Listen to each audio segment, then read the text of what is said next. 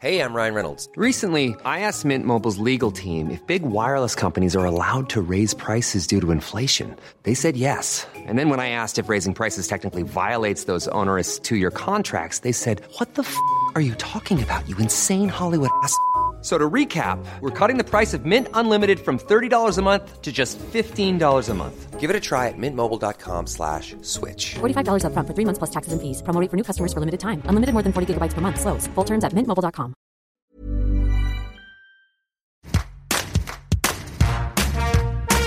S'envoyer en l'air sans que ce soit galère. Un espoir pour des millions et des millions de femmes confrontées à l'endométriose, une maladie gynécologique chronique de la femme en âge de procréer. Cette maladie, l'endométriose, elle se caractérise par le développement d'une muqueuse utérine, l'endomètre, en dehors de l'utérus. Et son symptôme principal, ce sont des douleurs parfois très très fortes pendant les règles et puis parfois aussi des douleurs pendant les rapports sexuels pénétratifs. Comment vivre une sexualité partagée, épanouie quand on a de l'endométriose C'est la question de Marie-Rose Gallès, une jeune femme qui a de l'endométriose.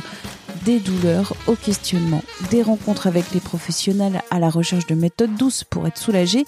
Elle raconte son expérience, diffuse de l'information sur le blog Endométriose Mon Amour, dans un podcast éponyme, sur Instagram aussi, et elle a publié le livre Endo et Sexo aux éditions Josette Lyon. Marie-Rose Gallès est l'invitée du rendez-vous Tout s'explique. Bonjour Marie-Rose, avant de parler d'endométriose, qui êtes-vous? Alors, je suis euh, atteinte d'endométriose et euh, bah, cette maladie m'a euh, menée à devenir militante pour une meilleure prise en charge de cette maladie. Et l'endométriose, qu'est-ce que c'est?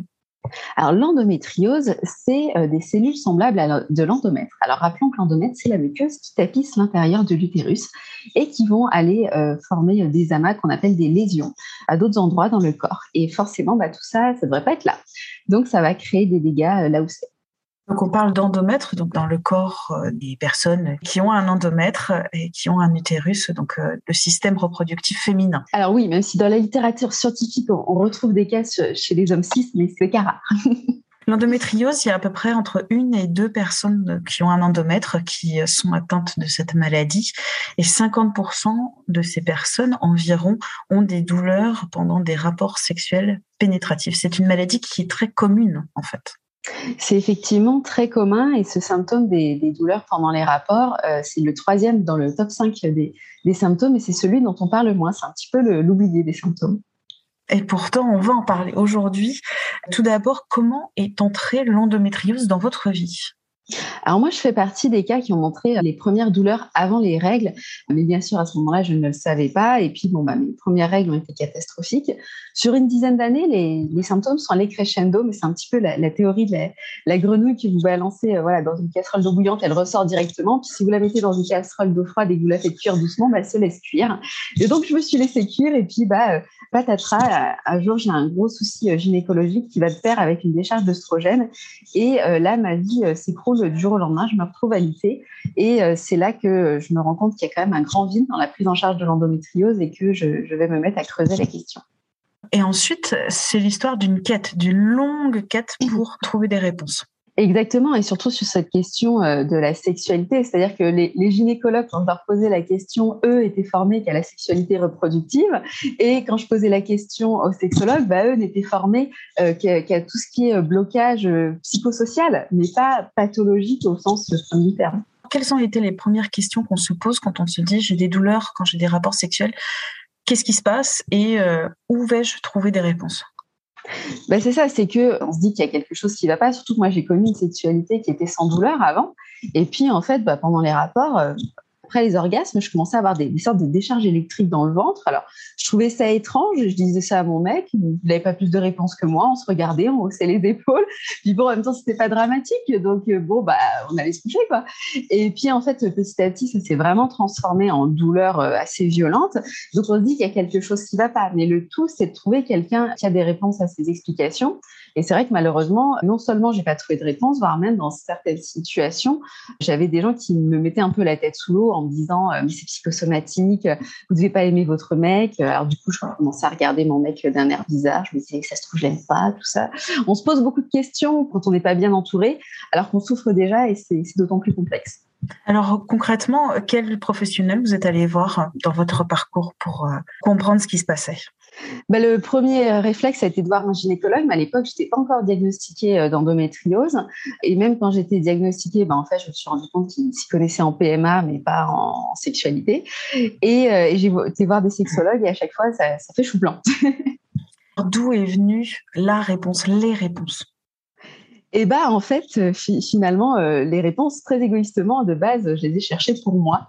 J'ai créé mon propre programme, j'ai testé des choses, j'ai lu beaucoup de littérature euh, scientifique en anglais pour comprendre déjà avant tout. C'est vrai pourquoi on a mal pendant les rapports quand on a de l'endométriose? Pourquoi cette maladie elle va créer ce symptôme-là. Et euh, forcément, une fois qu'on a compris comment, pourquoi, on peut aller débloquer la situation. Et donc, euh, j'ai commencé à en comprendre pourquoi, puis après à mettre en place des choses, à faire des tests. Et puis, euh, bah, c'est là que je me suis rendu compte qu'on était beaucoup à se poser ces questions. Donc, c'est une conférence que je me suis mise à donner souvent. Et on me dit, ah, mais oui, mais tes conférences, elles sont toujours à Paris. Et du coup, bah, c'est comme ça que j'ai fait un livre, parce que le livre, même si vous êtes au fin fond de la Creuse, vous pouvez toujours vous le faire livrer. Finalement, j'étais mon premier cobaye. il n'y a pas de recette magique pour avoir une sexualité épanouie avec une endométriose. Néanmoins, il y a quelques conseils Exactement. Chaque endométriose est différente. Chaque personne est différente. On n'a pas tous les mêmes désirs. On n'a pas tous les mêmes choses qui nous font frémir. Donc, je ne peux pas dire il y a telle solution qui va marcher à tout le monde. Ça serait trop simple. Il y a des petites astuces, comme déjà comprendre d'où vient cette douleur, parce que le plus souvent, dans l'endométriose, on va avoir soit donc des, douleurs à la pénétration qui vont être au fond du vagin, euh, soit des douleurs après orgasme. C'est les deux types de douleurs qu'on va retrouver. Et déjà, une fois, en fonction du type de douleur qu'on a, on ne va pas apporter les mêmes solutions. Par exemple, pour tout ce qui est douleur à, la pénétration, ça vient d'une pénétration profonde. Donc, par exemple, on peut euh, déjà choisir des positions où la pénétration sera moins profonde. On peut mettre tout un tas de petites choses en place comme ça euh, pour faciliter euh, les choses, pour diminuer, voire faire disparaître certaines douleurs. Est-ce qu'il y a d'autres conseils pour les auditrices qui seraient atteintes de cette maladie, les auditeurs qui voudraient en savoir un peu plus? Les douleurs qu'on a, c'est post-orgasme, tout ça, ça va être lié aux adhérences. S'il euh, y en a qui sont déjà diagnostiqués parmi ceux qui nous écoutent, ça doit parler. Et donc là, on peut faire un travail sur les adhérences avec un professionnel de santé, notamment tout ce qui est euh, ostéopathe, kiné. Il faut aussi, bien évidemment, bien communiquer parce que l'autre ne lit pas dans nos pensées et que quand on peut expliquer d'où viennent les douleurs, comment elles viennent, on peut déjà éviter de se faire mal et puis on peut rétablir un lien de confiance. On peut aussi prendre soin de son corps pour se réapproprier ce corps qui est un petit peu accaparé aussi bien par les douleurs que par les médecins et duquel on a tendance à se détacher, sauf que c'est un peu difficile de faire des folies de son corps quand on est déconnecté de ce corps. Il faut vraiment se constituer son programme sur mesure pour être en phase avec soi, en phase avec sa sexualité. Il y a deux choses que j'ai entendues, identifier les douleurs, donc s'écouter et communiquer. Exactement, parce que forcément, à partir du moment, alors on peut aussi avoir une vie sexuelle seule, mais à partir du moment où on a une vie sexuelle avec l'autre, ce que l'on met en place, va falloir aussi que l'autre le mette en place pour éviter ces douleurs. C'est bien parce que ça crée aussi une nouvelle intimité, une intimité euh, beaucoup plus profonde. Moi, j'ai beaucoup de, de, gars qui viennent me voir au stand et me disent que finalement, quelque part, euh, l'endométriose a ouvert sur une autre sexualité plus intense qu'ils n'auraient peut-être pas eu en dehors de la maladie. Avec les professionnels, vous avez euh, des difficultés avec euh, le gynécologue que vous avez rencontré au tout début de votre parcours. Aujourd'hui, est-ce que les gynécologues sont un peu plus avertis sur la question de l'endométriose et sur la question de la douleur pendant les rapports sexuels? Alors, au niveau de l'endométriose, la formation a beaucoup évolué depuis deux ans maintenant dans le programme commun des médecins. Donc, d'ici dix ans, tous les médecins devraient avoir entendu parler de l'endométriose. Donc, là-dessus, il y a euh, de l'amélioration. Mais c'est vrai que pour ce symptôme euh, de la sexualité, il reste encore beaucoup de choses à faire.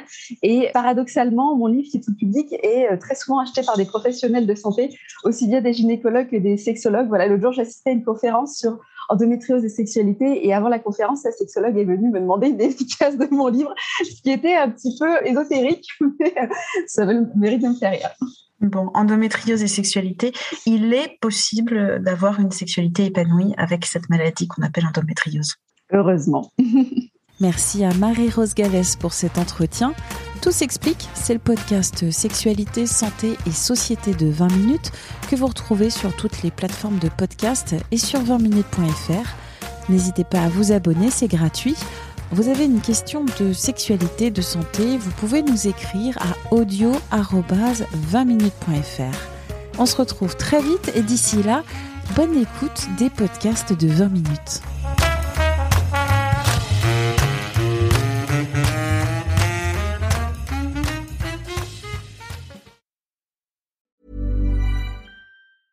Hey, it's Danny Pellegrino from Everything Iconic.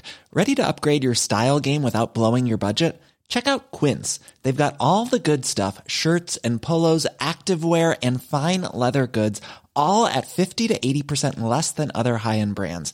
And the best part? They're all about safe, ethical, and responsible manufacturing.